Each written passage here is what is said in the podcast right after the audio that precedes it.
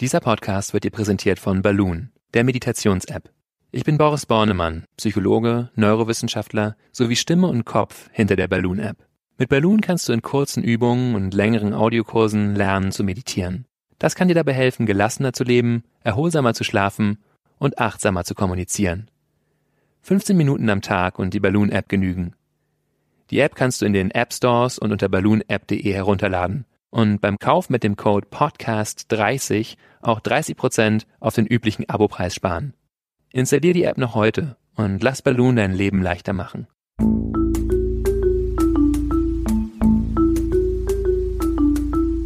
Verstehen, fühlen, glücklich sein mit Sinja Schütte und Boris Bornemann.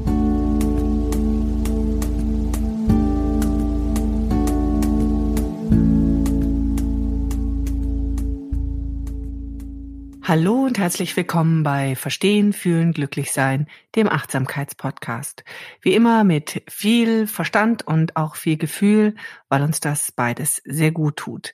Und wir, das sind Dr. Boris Bornemann, Neurowissenschaftler, Kopf und Stimme hinter der Achtsamkeits-App Balloon und heute in Berlin vor der, ja, vor dem Bildschirm. Hallo Boris. Hallo Sinja und Sinja Schütter, die ihr gerade schon gehört habt ist die Chefredakteurin der Achtsamkeitszeitschrift Flow. Ja, und immer noch ähm, befinden wir uns in den Zeiten von Corona. Wir sind alle noch zu Hause und auf sozialer Distanz. Irre viel, was sich in den letzten sechs Wochen so alles verändert hat und ähm, was sich praktisch täglich noch weiter verändert. Wir fühlen uns ein kleines bisschen wie in einer Veränderungswaschmaschine oder Schleuder. Und wir haben uns heute vorgenommen, genau über das Thema nämlich zu sprechen, über das Thema Veränderung, wie uns die Zeiten verändern, wie wir verändert werden, wie wir uns aber auch selber verändern und warum uns das so schwer fällt und wie wir vielleicht mit Hilfe von Achtsamkeit besser damit umgehen lernen.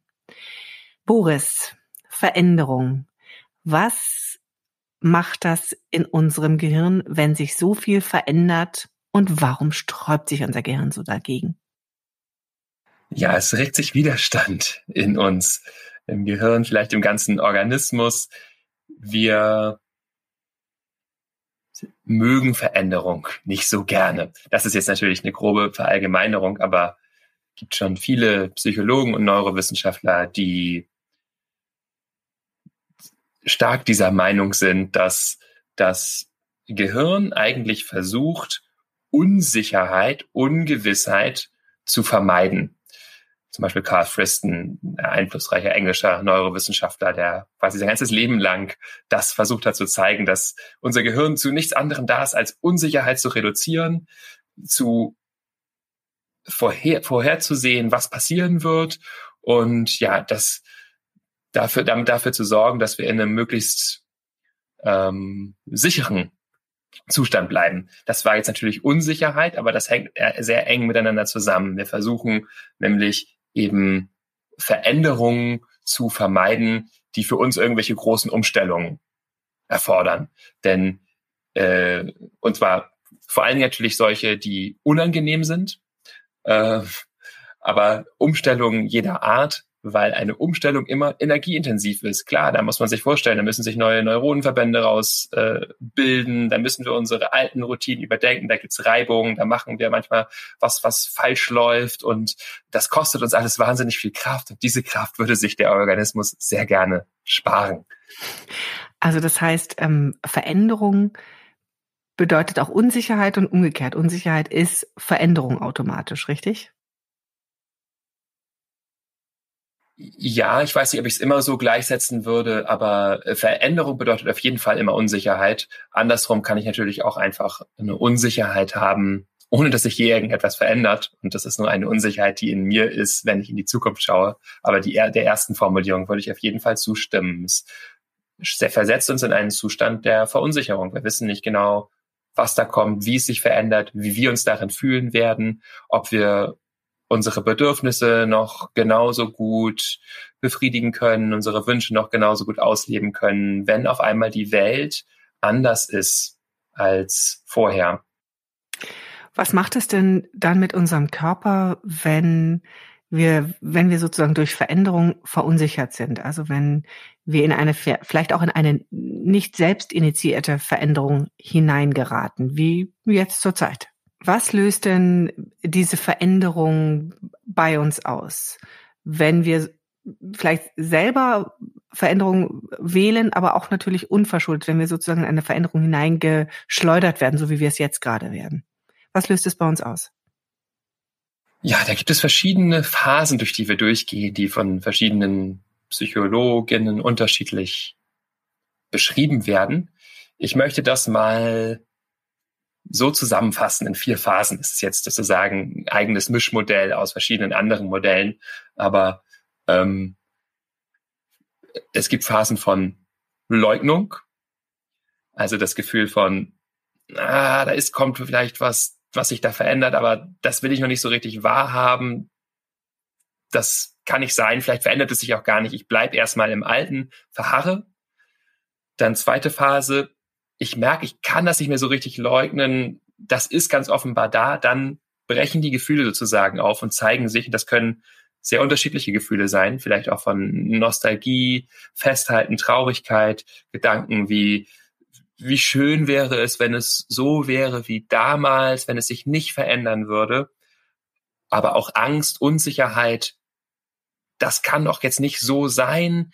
Ich kann doch auf gar keinen Fall einen anderen Job annehmen, mich von meiner Partnerin trennen, was auch immer da in uns schwelt und wo wir das Gefühl haben, wir müssen uns verändern, das kommt dann alles an die Tage, äh, an die Oberfläche in der zweiten Phase. Dritte Phase ist, diese Gefühle sind so lange in uns und wir merken, dass das sehr, sehr unangenehm mit diesen Gefühlen zu sein. Und sie treiben uns letztendlich an, in eine Aktion zu gehen, in Handlung zu kommen und uns neu zu orientieren. Wir tasten uns vor, sowohl durch unsere Handlung, also vielleicht einen Versuch zu machen, mal mit unserer Partnerin, unserem Arbeitgeber zu reden oder was auch immer da verändert werden will, als auch emotional innerlich. Wir probieren andere Perspektiven auf die Welt aus, fragen uns vielleicht, was uns wirklich wichtig ist, orientieren uns neu. Und dann gibt es irgendwann daraus, wenn wir uns da also vorgearbeitet haben, eine Phase eines neuen Gleichgewichts, von der wir uns natürlich auch klar machen müssen, dass es auch wiederum eine vorübergehende Phase ist. In der vierten Phase stellt sich wieder ein neues Gleichgewicht ein. Das heißt, wir beginnen uns wieder wohlzufühlen, in diesem Lebensbereich, der sich da gerade verändert hat. Unsere Partnerschaft oder unser Liebesleben pendelt sich wieder ein auf eine gewisse Art oder wir sind wieder in einer beruflichen Situation, die für uns angenehm ist. Und dieser Veränderungsprozess ist dann abgeschlossen. Aber make no mistake, die nächste Veränderung kommt natürlich irgendwann. Denn wir dann geht's immer wieder von vorne los, ne? Genau. So verändert sich natürlich äh, immer wieder etwas in unserem Leben. Ja. Und da möchte ich vielleicht einmal noch mal kurz einsetzen, wenn ich, ähm, weil wir haben jetzt gerade schon so einen Fokus auf Veränderung, wir mögen es nicht und so weiter. Ähm, ich will natürlich, äh, möchte noch einmal hinzufügen, dass Veränderung natürlich absolut nötig ist und zwar nicht nur, weil sie eben einfach passiert und wir müssen uns darauf einstellen, sondern ohne Veränderung geschieht auch kein Wachstum. Das kann man in verschiedenen Bereichen zeigen. Äh, zum Beispiel was das Gehirn angeht, wenn wir da nicht immer mal wieder neue Reize haben, erhöht das unser Demenzrisiko. Kann man bei alten Menschen sehr gut zeigen. Wenn die immer nur die gleiche Routine haben, immer das Gleiche tun, ähm, werden sie wesentlich schneller dement, als wenn wir uns immer mal wieder neuen Herausforderungen aussetzen, etwas Neues lernen, neue Wege gehen, neue Menschen kennenlernen, ähm, uns der neuen Zeit öffnen. Das Ganze gilt auch für den Körper. Zum Beispiel ist es bei Knochen so, dass die eine gewisse Belastung brauchen, um so stabil und äh, fest zu bleiben, wie sie sind. Sagt so ungefähr zehn Prozent des Drucks, die einen Knochen brechen würden, machen ihn eher stärker.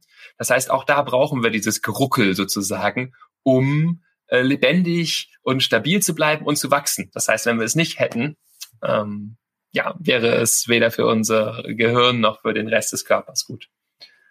Du zeigst ja sehr, sehr schön auf, ähm, den, den Vorteil sozusagen, den eine Veränderung für uns bringen kann, was du gerade gesagt hast, wir brauchen es eigentlich. Es ist eigentlich unser Lebenselixier, permanente Veränderung. Und es gibt ja auch sprichwörtlich dieses Nichts ist so sichere wie die Veränderung, ja.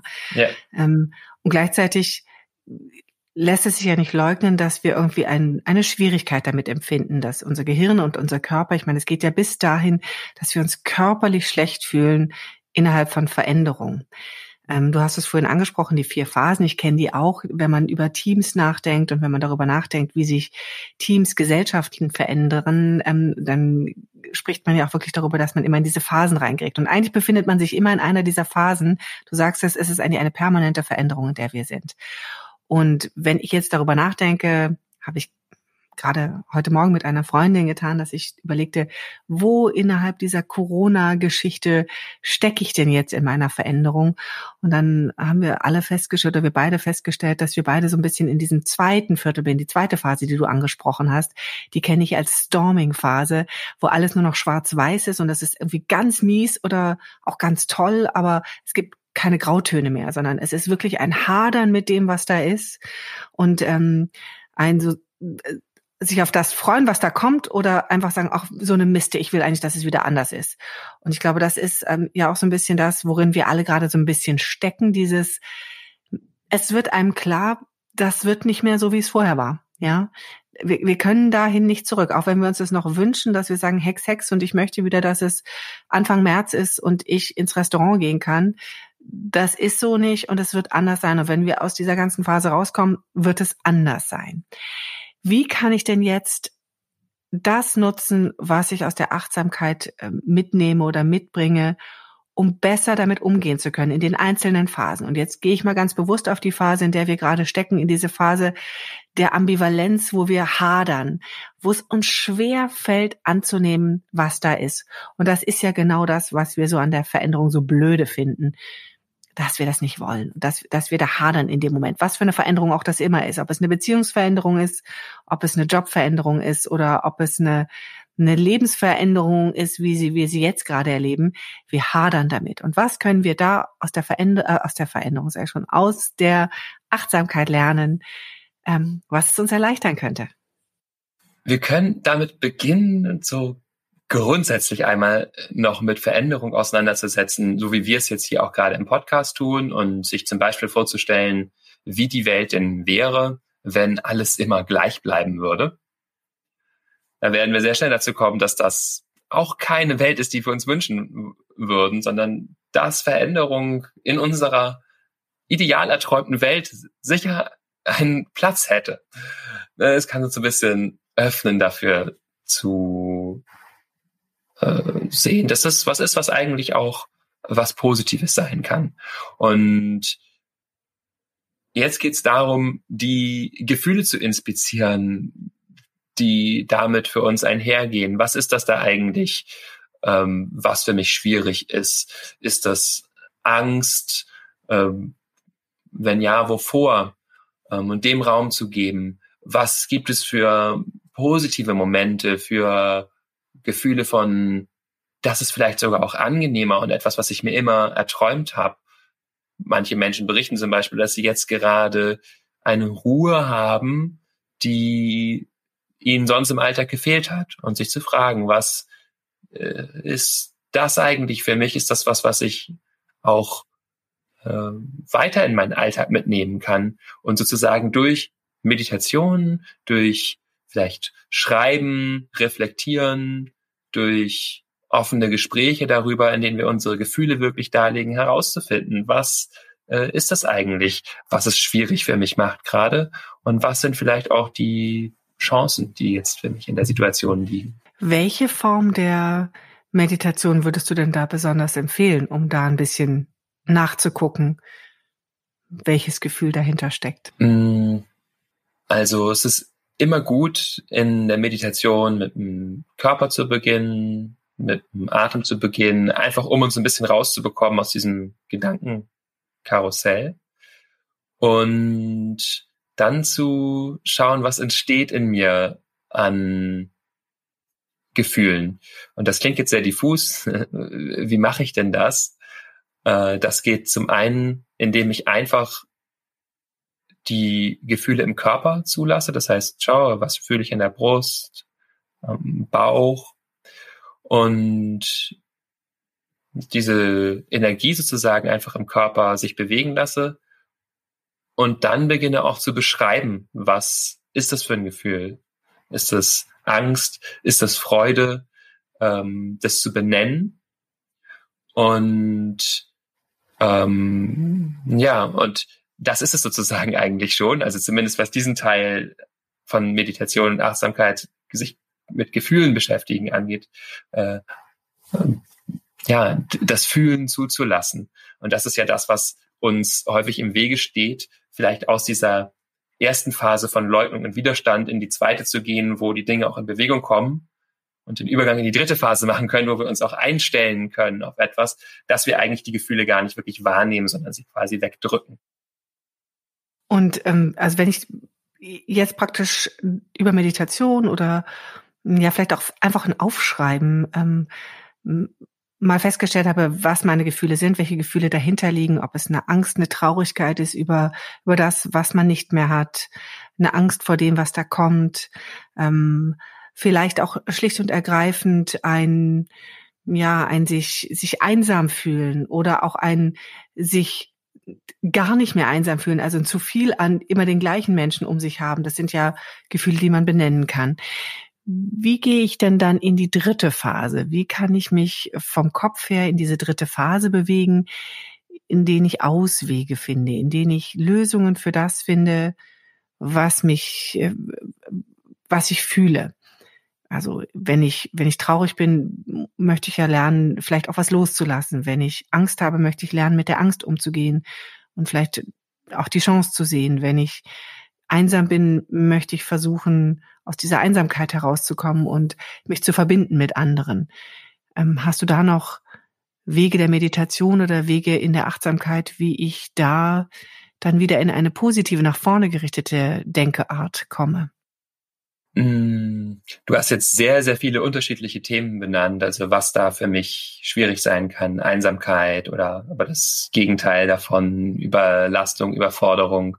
Und dafür gäbe es natürlich sehr viele spezifische Arten und Weisen, jetzt damit umzugehen, wo äh, man jetzt in die unterschiedlichen Podcast-Folgen zurückspringen könnte, die wir schon äh, behandelt haben.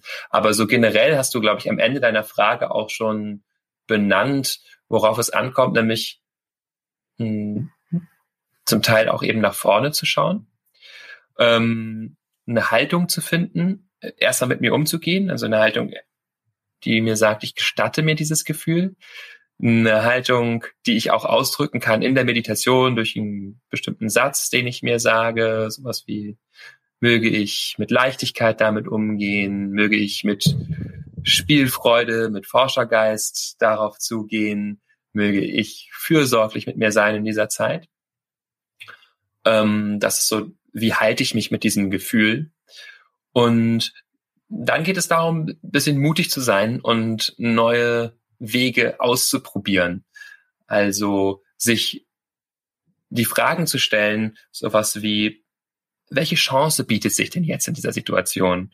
Oder eine schöne Frage äh, finde ich, die Frage auch, was ist das größte Potenzial dieses Moments? Und beim Moment sind wir eben ja auch schon wieder natürlich in medias res äh, sozusagen in der Mitte der Achtsamkeitspraxis angekommen, nämlich im gegenwärtigen Moment. Der Grund, warum wir leiden unter Veränderung, ist, dass wir ganz viele Erwartungen daran haben, wie die Welt zu sein hat und an denen uns festhalten. Das war immer so und so soll das sein. Und wenn wir mehr in den Moment kommen und merken, das ist jetzt aber nicht so, und ich habe diese Erwartung, klar, die ist in mir und die brennt so ein bisschen und bummert so ein bisschen. Aber was ist denn jetzt? Und was ist vielleicht jetzt lebendig und kann gelebt werden, was vielleicht sonst gar nicht so gelebt werden könnte, wie jetzt zum Beispiel mehr Zeit mit sich zu verbringen oder eben mich neu zu orientieren, welche Kontakte ich pflegen möchte. Oder, oder, ja, also zu fragen, was ist das Potenzial dieses Moments, welche Chance bietet sich jetzt? Und dazu vielleicht nochmal vielleicht auch ganz konkret wirklich jetzt, weil es gibt sozusagen unterschiedliche Jetzt. Ich kann fragen, welche Chance bietet sich jetzt in meiner Lebenssituation? Dann bin ich schon wieder sehr im Nachdenken und im weit in die Zukunft planen und entwerfen.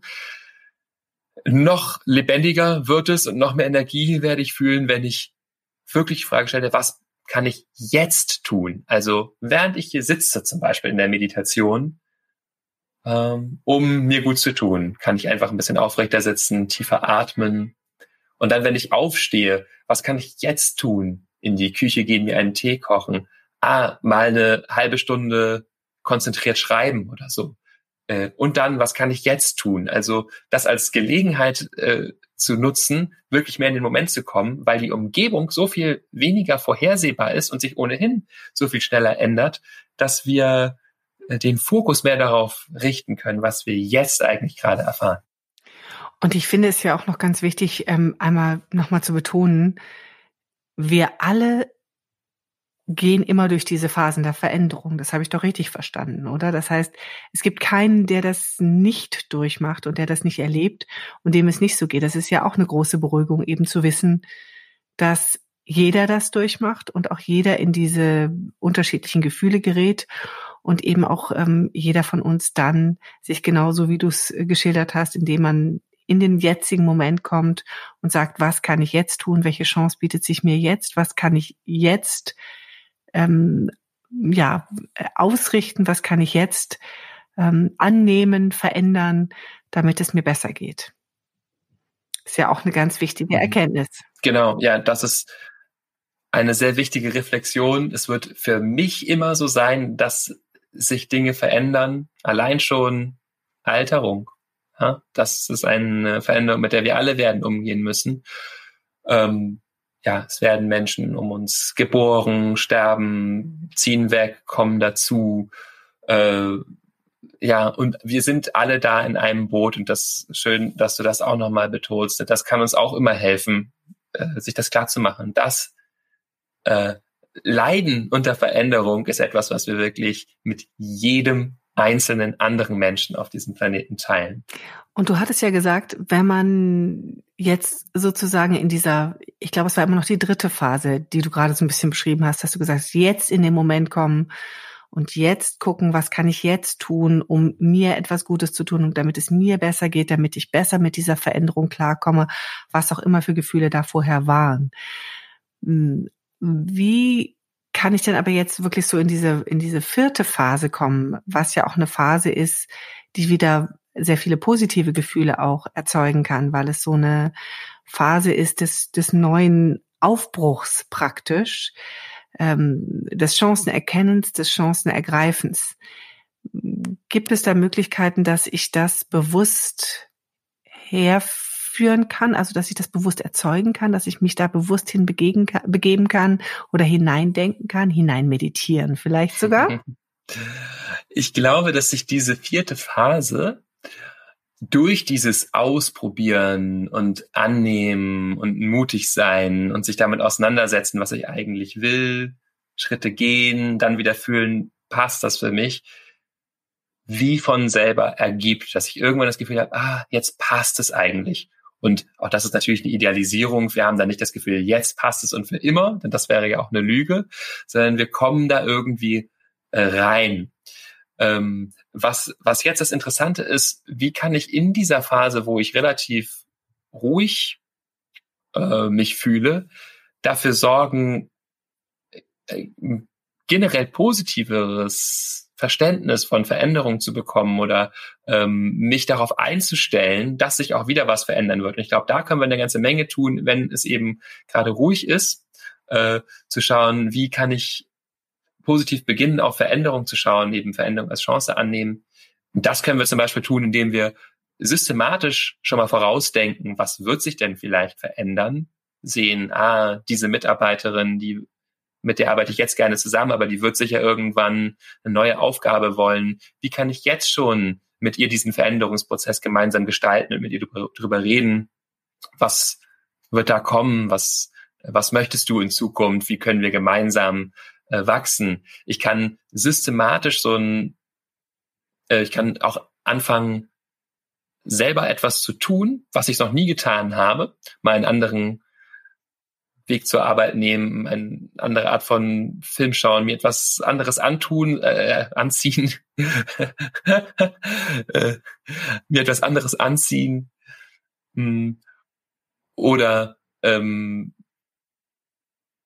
einen neuen Sport ausprobieren, ein neues Hobby ausprobieren, in so einer Mentalität drin bleiben, in der ich weiß, dass Lernen zum Leben dazugehört, dass ich mich eben beständig verändere. Und wenn ich das so in Phasen, wo ich mehr Ressourcen habe und Kraft habe, bei mir kultiviere, dass ich Veränderungen sozusagen gezielt selber herbeiführe und sie bewusst gestalte, dann kann ich auch lernen, mich an Veränderungen generell zu erfreuen. Und das hilft mir dann wiederum auch in Phasen, in denen die Veränderung etwas ähm, ungewollter über mich hereinbricht. Also ich, ich, ich übe sozusagen Veränderungen im Kleinen. Genau.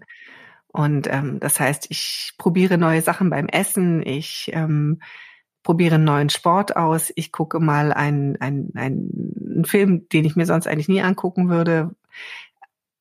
Und mache mich dadurch sozusagen auch ein bisschen ähm, widerstandsfähiger gegen diese Veränderung oder gegen das Gefühl der Hilflosigkeit bei Veränderung, richtig? Genau, das ist wie so eine Art Neuroplastizitätstraining, können wir sagen. Also Neuroplastizität bezeichnet eben die Fähigkeit des Gehirns, sich ständig neu anzupassen bis ins hohe Alter. Das ist genau das, was eben bei Demenzkranken zurückgeht. Es wird rigide, das Gehirn bleibt irgendwo hängen sozusagen. Und wenn wir aber beständig üben, die Dinge von anderen Perspektiven zu sehen, nochmal neu auf Situationen zuzugehen. Und das machen wir in der Achtsamkeit ja auch ständig, neu zu schauen, was passiert denn jetzt gerade. Wenn wir uns diese Neugierde erhalten und diese Fähigkeit, immer wieder frisch auf das Leben zuzugehen, bleibt sozusagen unser Gehirn, unser ganzes Nervensystem, unser Körper geschmeidig und wir können dann viel einfacher in Phasen, wo was Unerwartetes geschieht, sagen, das umarme ich jetzt mal und nehme es mal als Chance und drehe es nochmal so ein bisschen so von der Perspektive her, dass ich darin eben auch die Chance erkennen kann und ähm, das Potenzial.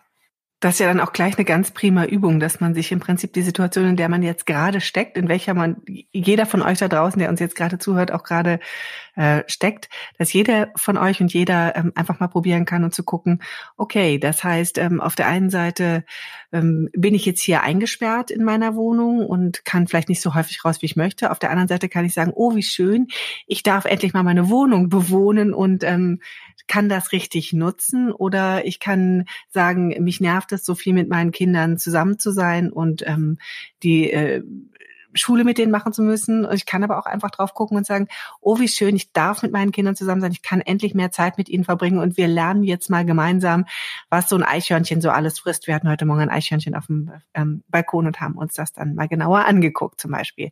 Also ich glaube, da kann man schon ganz gut sehen, welche Möglichkeit es gibt. Und es ist gleich eine kleine Alltagsübung, ohne dass man gleich meditieren muss. Äh, einfach mal gucken, wie viele, wie viele Blickwinkel gibt es auf eine Situation zu gucken. Ne?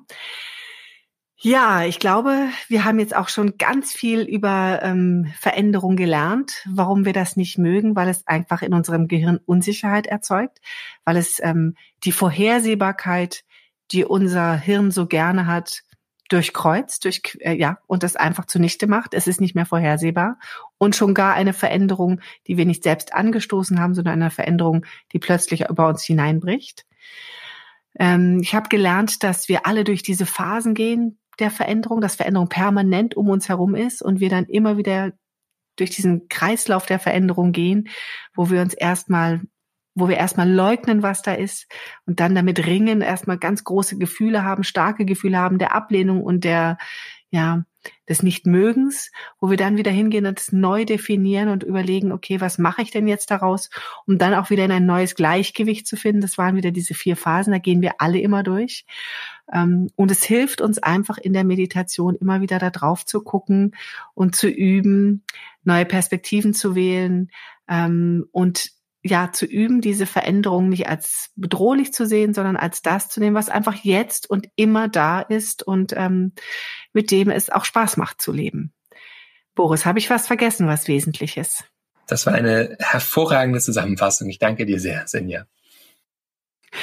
Das ist schön. Und ähm, ja, also insofern sind wir dann am Ende dieser Podcast-Folge angelangt. Und äh, obwohl es um Veränderung allgemein ging, ist es natürlich etwas, was auch viel mit der Zeit zur Zeit zu tun hat, weil wir, weil sich so viel verändert hat, weil so viel noch weiter sich verändern wird und weil wir sicherlich auch ja, in eine Welt zurückkehren oder in eine Welt weitergehen, sagen wir es so, in eine Welt weitergehen, die verändert sein wird, die nicht mehr die sein wird, die wir noch im Februar, im Januar so erlebt haben. Und diese Veränderung macht Angst. Und wie ich heute gelernt habe, ist das normal und ähm, versuche jetzt aber auch mal die Chancen darin zu sehen. Und über diese Chancen, die die gesellschaftliche Veränderung vielleicht mit sich bringt, da gönnen wir uns nochmal eine neue Folge, würde ich sagen. Nicht die nächste. Insofern heute erstmal ähm, sagen wir danke, dass ihr zugehört habt und freuen uns natürlich auch, wenn ihr uns nochmal Feedback gebt. Ihr könnt uns jederzeit schreiben unter podcast@balloonapp.de und wir freuen uns natürlich auch, wenn ihr uns bewertet. Ähm, Im App in der Apple Podcast App könnt ihr Sternchen hinterlassen damit äh, viele Menschen auf diesen Podcast aufmerksam werden und uns hoffentlich finden. Ja, und äh, wir sehen euch oder hören euch nächste Woche wieder und sagen jetzt erstmal Danke fürs Zuhören. Danke Boris nach Berlin für die vielen spannenden Einblicke in die Veränderung und ähm, tschüss da draußen, lasst es euch gut gehen, passt auf euch auf. Tschüss. Tschüss, Dankeschön.